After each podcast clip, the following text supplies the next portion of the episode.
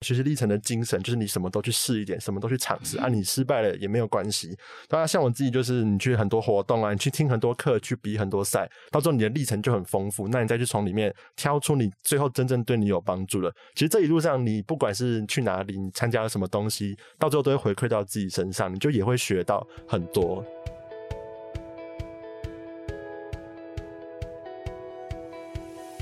嗨，欢迎收听一零四高中职 Podcast。在学生期间，我们都经历过课业压力、升学迷惘，或者是有各种烦恼的阶段。这个节目将透过四个系列主题，与你一起探索方向，讨论课纲升学，了解科系与职业，并聊聊校园生活大小事。Hello，大家好，我是主持人 Lily。那每一个学期都要上传的学历程档案，你是不是非常的头痛呢？那今天呢这一集呢，我们就帮大家来消除这个烦恼。我们邀请到的是两位的大一学长姐，来跟我们分享一下当时候准备学档的一个历程，以及说他们自己准备上面的一些小小的经验分享。那我先欢迎我们的两位来宾跟听众打声招呼吧。大家好，我是来自辅仁大学企业管理学系的蔡明君。我高中的时候就读的是高雄市的新庄高中。那我是来自国立政治大学政治系一年级的丙龙挺，然后我高中就读的是台北的国立政大附中。好，非常欢迎今天两位来宾来到我们的节目。你们那时候高中选的班选是什么？我那个时候选的是，因为我们就是社会组，那我选的是社会组的数 A 组。其实数学没有很专长啦。嗯，那龙婷呢？我我也是选社会组的数 A 这样子。哦，好，那今天呢，我们分享内容会比较偏向是社会组啊，因为两位都是社会组出身嘛。好，那一开始我们今天聊的主题就是学习历程档案嘛。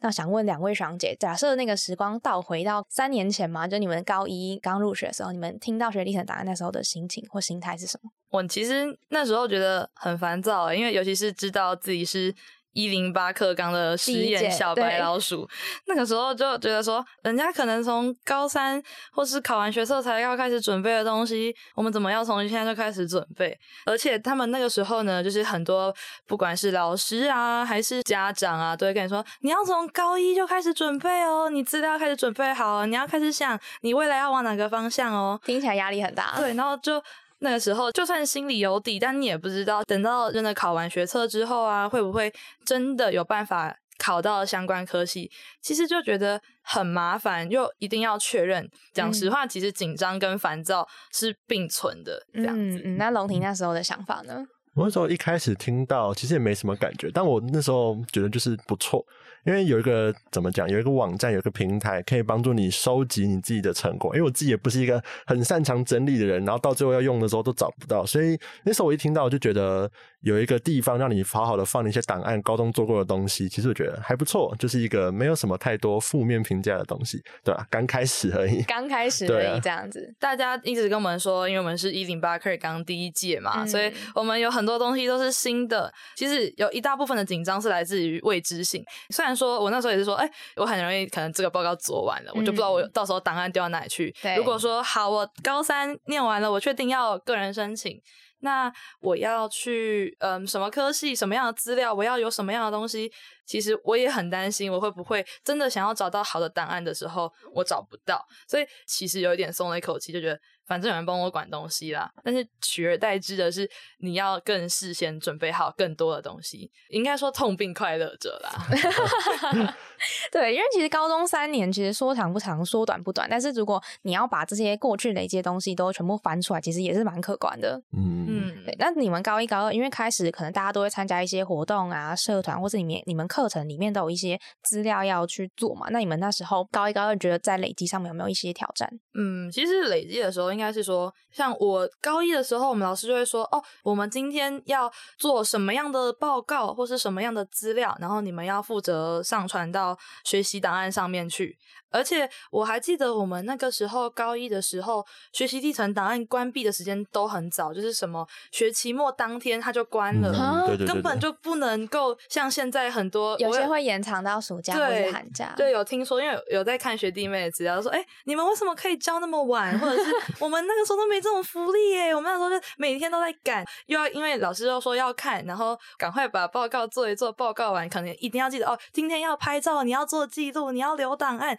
然后就开始整理整理，但因为高一大家都不知道，所以我们那个时候就只会傻傻的，可能今天做了一份很漂亮的 PPT，就把 PPT 做好，然后转档上传，想说啊，他要写要有一个简述嘛，然后想说啊，简述简述要说什么？不知道哎，算了，写写党名放上去，这样就好了。嗯，所以我那个时候高一的时候就很空虚，档案很空洞，可能一个 PPT 他也没办法说什么，或是顶多附两张我在报告的照片。我那时候高一教的最多的东西，应该就是上台报告的作品吧，所以只有空洞的照片、空洞的 PPT，什么都没有，也没有任何的简数。直到高二之后，大概听懂老师们在讲什么了，才开始越做越好的吧。龙婷也是嘛，就只是上传而已。我觉得真的是很蛮多人都有这状况吧，因为我也是啊。因为大家可能都觉得哦，你做一个作业放上去，特别是做简报，简报整个丢上去，然后就哎，教授好像没有要看的意思，然后你又要写一个简述，呃，有时候你也会忘记写，或者干脆不想写，你就直接丢上去，然后到后来就会发现，呃，完蛋了，教授好像不是想看这个，你就只能重做。对，那个时候在我记得要提交答案出去，就是知道自己有需要要做各生准备的时候，我那时候就在想说，哎。我明明就记得我这份报告写得很好，可是我因为我简述一个字都没有打，所以我最后那一份报告就算我做的再好，但我根本没有送出去，因为我们到后来才知道，教授想要看的是你做的什么心路历程啊，然后过程啊，你遇到了什么样的挑战，你克服的心态跟反思跟介绍这个东西，因为教授根本没有时间一个一个把你的作品点开来看，你到底在做什么，写了什么，他只想要大概知道你透过这个东西你学到了什么样的。能力，那就都没有写，所以就算我那个时候觉得我学到很多很多很多东西，然后我觉得我这份报告做的真的超好的，我觉得我很可以交出去让大家刮目相看之类，但因为我什么都没写，所以又不能改，所以就。没有交，最后只能交有写简述啊，有写反思的档案，其实蛮呕的啦。那可是我们那时候好像就是也不知道该怎么做，你就只能凭自己的那种能力或想象去把它完成，然后到最后发现啊，也其实也没有用，嗯，这是蛮大的一个挑战。对，因为你们也是第一届嘛，所以其实你们也没有像你们现在可以帮忙学弟妹说，哎，可能教授会想看什么，你们应该要做什么，哪些是一定要做的。对，而且。这些教授其实好像都是在我们快要准备要考学测之前才开始跟我们说，哦，其实我们想要看的是这个东西哦，我哪有空？然后说，哈，我考学测，我还要再帮你重新准备吗？我生的生不出来哎，那个时候超烦躁的。他们好像是一直一路上吧，我们这次三年我一直看到就是边公告他们想看什么，在那边修，一直修，一直修，一直修，修到最后才勉强给出一个东西，就说哦，好，就是我们要看这个，可是到最后根本就来不及了，这样子，而且还会很多。什么新闻报道说哦，某某大学教授说我们想看的是什么什么什么 是什么什么什么能力？然后我那时候就一边看学测，学测已经很烦了，还要听这些教授在讲这些东西，其实心里是很生气的。所以你们觉得，除了要一边修那个资料之外啊，最重要反而是你要附上那个可能是字数啊、反思，或者是你中间的很重要的一些自传等等。对对对对对。那你们在准备的时候有没有遇到一些很大的困难，或者你觉得说你就是卡在那边，你不知道怎么样处理？因为我相信，可能我们的听众应该也会遇到这些他们觉得很迷惘、很彷徨的时候。我最大的困难应该是不知道我要做什么，跟。因为其实虽然说高一、高二、高三陆陆续续都有大概觉得自己想往什么方面走，像我要走社会组这件事情，我在我高一踏进那个高中的时候就知道说，我绝对不可能去念理组，我的 自然烂的跟什么一样，我绝对不可能去念，而且那个时候还要分数 A 数 B，可是那时候没有想那么多，我就想说我一定要念社会组，虽然说有考虑过要念管理学院的，但其实我那个时候其实最想念的是。法律学院，嗯，所以我那个时候做了非常非常多法律学院这样什么公民的资料探讨啊、报告啊，然后呢还去当了很多什么干部啊，去做很多学前。然后我的反思全部都哦，这可能对我在认识法律的方面又更进了一步了，对这个公民运动又更了解了一步了。结果我那时候一阶我六间填了三个都是企业管理学系，有一个是我们学校的那个国际与金融企业学系。然后我就想说，哇！我出来的时候，我进的系全部都是企业管理学系。那看着我那堆学习历程档案，我要怎么把这句话圆回来啊？哦，要怎么办？哎，我刚刚龙看到龙婷一直猛点头，虽然说我们听众可能看不到，你的经验是什么？哎，我一开始也是想念法律系，哎，所以就像刚刚说，我也是对公民很有兴趣嘛。那你就会一直丢很多法律相关的上去啊，特别是每一期都有作业哦。说到作业，就是我觉得老师感觉好像比我们还紧张的样子，老师的困难好像遇到比我们还多，就他们一直是设计很多各。种的作业，就是为了要符合这个学习历程档案，一直做一直做，然后我们就一直写，然后我就一直跟着那个公民课的作业，然后一直丢一直丢，然后最后。特别是高三申请前嘛，然后有一份作业，然后我就给老师看，老师就说：“你是不是想念法律系？”我就说：“对啊。”他说：“你交这份作业就没问题了。”啊，结果最后法律系也没上，全部就徒劳。所以我就觉得，嗯，这个课纲这个东西就蛮混淆的啦。那我想问你们，就是你们会觉得说，同学们如果及早确定他们自己的方向，应该算是一件好事吧？对，嗯，算是。我真的觉得要确定，而且其实我自己个人见解是说，如果我真的确定我想要念这个系，那我如果不是考虑到学校，或是因为可能一些学费的问题，我会觉得，那你就努力的往这条路上迈进。因为毕竟学校那么多，假设好，我们就继续举刚刚的例子，法律系，法律系整个台湾可能有千千万万所，嗯，数十所、数百所，其实大家几乎都有法律系。那可能很多人在追求就是要填顶尖的法律系，然后他们可能考不上，或是没有申请上，他们就全部转填别的系了。那像那时候很多人是中了一间法律系，一间气管系，一间可能又是政治系、社会系，每个系都不一样，但是。其实，在网络上，我们交上去的档案就是那么多。那你要怎么样说服教授说，我真的很想念你这个系，就会变得很难。因为发现，其实教授都其实都知道你大概都填了什么系所，大家大家都查得到。所以，假设我今天去一个学校面试，或者我要跟他交资料，说我真的真的真的很想读贵校的什么什么系，他说：“可是你剩下的系全部都不一样啊，到底是为了我们的校名念的，还是是为了这个系念的？”就变得。很没有说服力。所以我会觉得，如果今天真的确认我就是想要念这个相关的科系，那你在填个人申请的时候，我真的觉得蛮建议全部都填一样的系，一来资料也好准备，你要说服人也变得比较好说服。那，我觉得我蛮认同他讲的，就是你提早确定你想要念什么，我觉得是蛮不错的。啊那一路上准备起来，你就有一个方向嘛。像我那时候，我就觉得我自己不可能会念商，因为我就是没有兴趣，然后我可能就往法政类准备，那个学习历程或者作业什么，我都很努力。去做就是想要去考，特别是法律系啦，这样子，所以你有一个方向去，我觉得是蛮不错的啦。特别是现在刚好法政学群嘛，都同一个，那你没上法律，那你就拿来用在政治，就像我身上，所以我觉得有方向就是还不错的地方，也不用想太多了，你就确立一个方向就好。因为我刚刚听到你们准备学历程档案，这路上其实都遇到蛮多的挑战也好嘛，就你可能是不知道放什么，然后不知道怎么写，或者不知道怎么跟学校的科系有一些连接，那你们那时候是怎么样解决这个问题？嗯，我那时候其实我一阶的时候，最后中了三间的气管系。那我那个时候交出去，除了有一部分是就是拿我之前法律系的东西写。写回来，尤其是因为大家应该知道，学习历程最后是要交一份嗯多元表现重整心得跟学习历程反思的。对，我就开始写，就是我就把每个资料挑出来，因为我后面都填管理学院，那我要怎么样？可能这是一份发展法律方向的小组作业，那我要怎么把它跟管理做结合？我可能原本这份报告的重点是法律系，嗯，跟法律的内容，但我就开始写说什么哦，我在这个跟小组合。作的时候呢，我担任了什么什么样的职位？可能是组长，可能是记录，可能是发想。那我在跟大家合作的时候，我学到了什么？我就会开始把这份资料做延伸，因为其实还是有一点相关，但是当然相关性看起来没有那么直接，就只能透过反思的时候去说哦，我从这份资料里面，其实我学到了更多是跟可能跟人的相处啊，跟人的互动啊。那我从互动之后发现，哦，我其实蛮喜欢管理学群这件事情的。所以我才往这个方向发展。那当然还有就是一些多元表现，像是你可能去社团参加了社团活动，或是担任了社团干部啊、班级干部啊，还有一些志工之类的。到最后你会发现，如果说你有在做多元表现，其实有很多的方向。像我那个时候当了两年的班长，我就学到说，那我要怎么跟同学相处，怎么样管理同学的时候，同学不会有怨言。那如果在小组的时候，哦，可能我今天我是报告的人，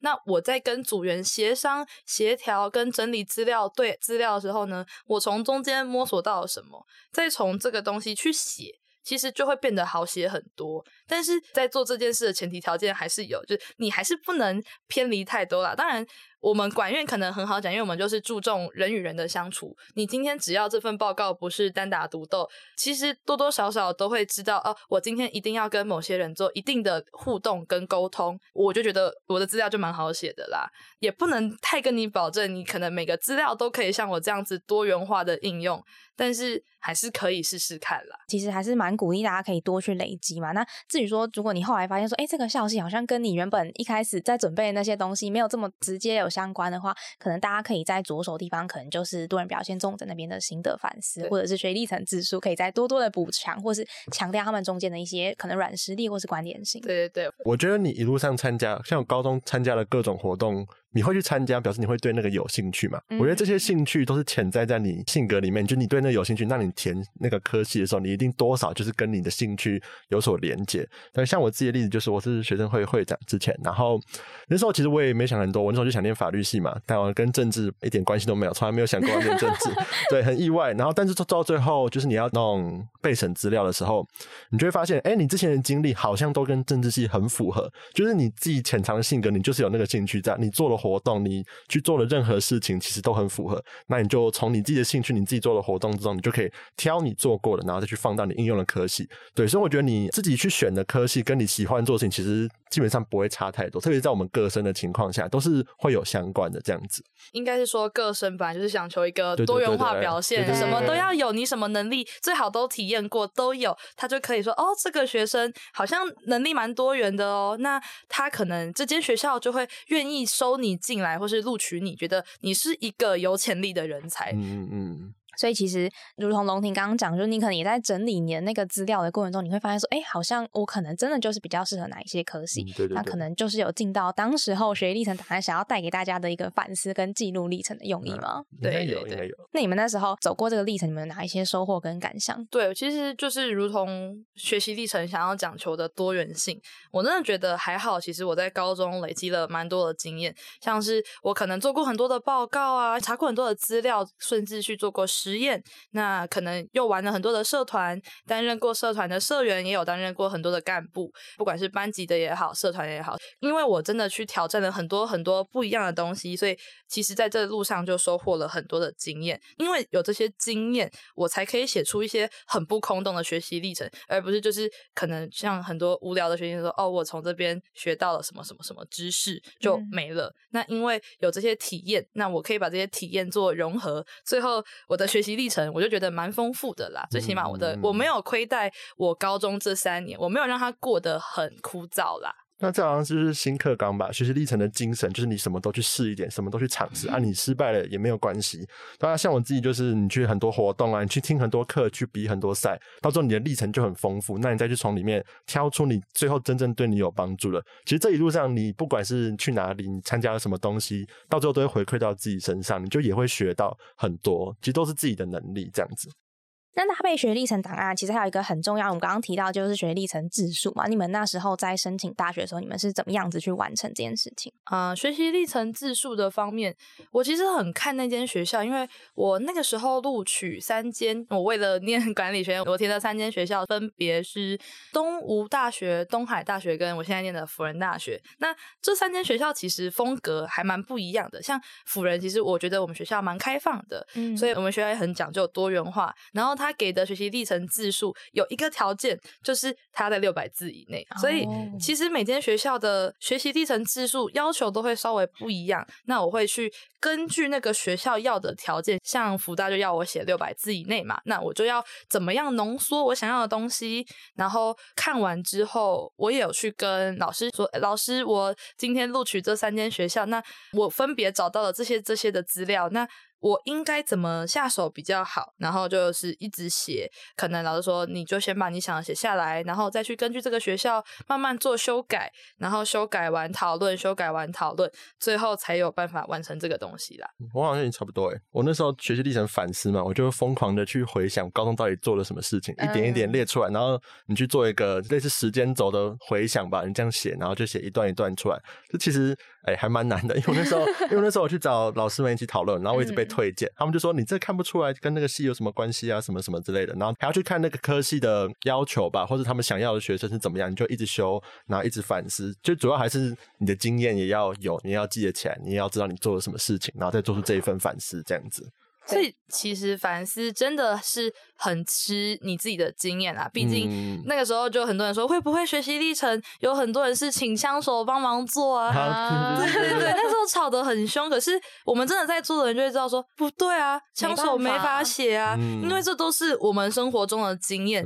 你没有经验过，你没有办法写出会感动教授或是那些老师们的文章，那就没有什么用嘛。所以其实。真的要自己去体验过，自己去充实自己的高中生活，在最后才有办法在各生的时候大放异彩啦。嗯，而且教授也会问啊，问你你到底时候在干嘛啊？如果你请 代答的话，你根本回答不出来。对对，所以还是大家真的有亲身体验过的经验，你才会写出最适合、最想要的一些话，这样子。嗯，那最后的最后啊，你们想要给就是高一、高二、高三的学弟妹，如果你们有机会可以跟他们说一些建议的话，你们有没有想要跟他们说什么？嗯，我觉得。高一其实就是赶快把自己想要念什么、有什么样的志向要先想好，不要说，因为大家都知道，可能很多学校是高一下，就是快要放暑假了之前才开始跟大家说，哦，我们要选类组喽。那很多人那时候说，呃，我我也不知道我要念什么，哎，那我先去三类组好了。嗯，然后很多人到最后就会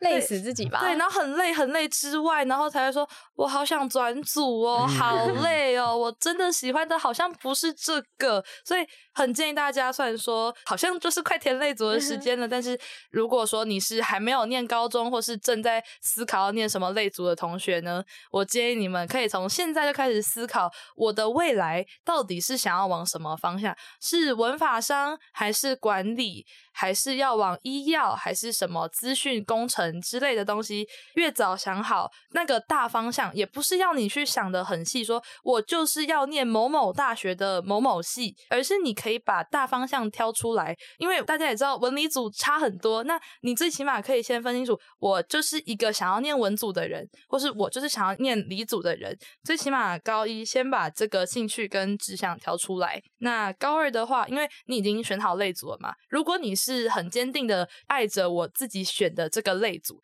那你就可以开始把你高二大家都知道应该会有一些什么探究实作或一些多元的专题课程。那就认真上课，认真准备，把这个东西确认好，这个就是我喜欢的，然后把资料都写好，记得一定要写字数，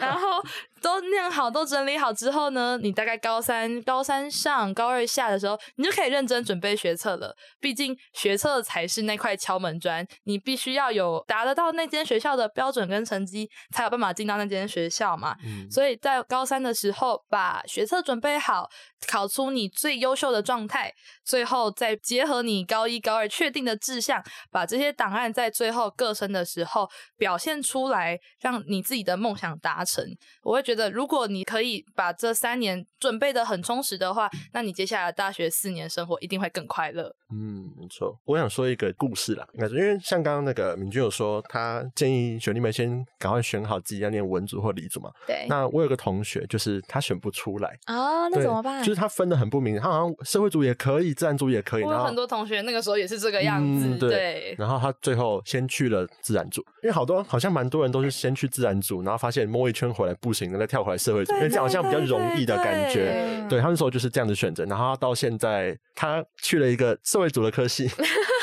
兜兜转转绕一圈，还是回到社会组。对，但我觉得这其实也不是一件坏事啊，因为你自己人生毕竟也是你自己的嘛，所以你一路上自己去体验，自己去想你想要什么科技、什么方面，其实到最后都会回馈到自己身上。所以你比较比别人探索还要再慢一点，其实也不是一件坏事。因为他到现在他又想要转系这样子。对，所以呃，我觉得你人生就是自己的嘛，你自己发展好，你也不用管别人，或是比别人慢一点，其实都不会怎么样。对，那我想要给的建议，其实就是说，你高一高二，你就是放手，你去做你任何想做的事情，然后全部去摸索摸索一遍，你总是会知道你自己可能喜欢什么，或是不喜欢什么。那如果你没有分得很清楚，那也没有关系，你选错了，可是应该也没有关系，就是你好好的去做你应该要做或是你想做的事情，这样就其实就够，这样其实就对你的人生有所负责，也不用说哦失败了怎么办，其实都不用这样子。然后你也可以去，比方说参加一些营队啊，或者是去一些大学的科技博览会等等的啦，你都可以去发现说哪些是你喜欢，那你再慢慢去贴近，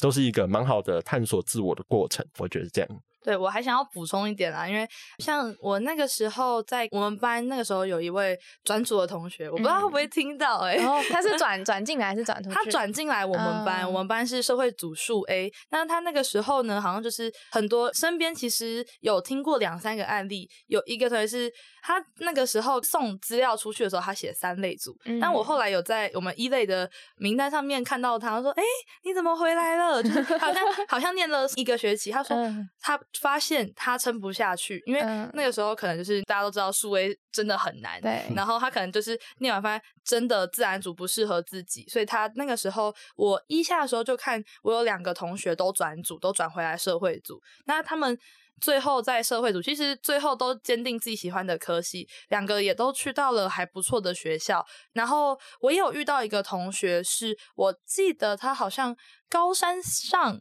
才转组哦，所以他那个时候想要个升，好像也没什么资料可以交。所以虽然说我前面很建议大家赶快把自己的志愿跟方向选好，就这样。因为像是我们学校是这样，我们在自然组是没有社会探究的，但是其实我们社会组两边都有。但我们社会组没有自然课的课，但是自然组有社会组的课。那很多时候。我们其实重要的是那个类组里面的探究实作跟专题课程。那他们就算说他们转组了，他们也是考可能考社会组的考卷，但是他们会漏掉很多探究实作的学习历程的那个档案跟作品。那他们在教的时候呢，我觉得就稍微觉得遗憾了一点，因为他们没有办法像。众多我们这些可能从始至终就想念社会组的人一样，有很多很多丰富的资料可以教，但是他们不一样，就他们可以写他们的转组经历，就是在人生中摸爬滚打，虽然说有挫折，但是我们最后还是找到了自己喜欢的东西。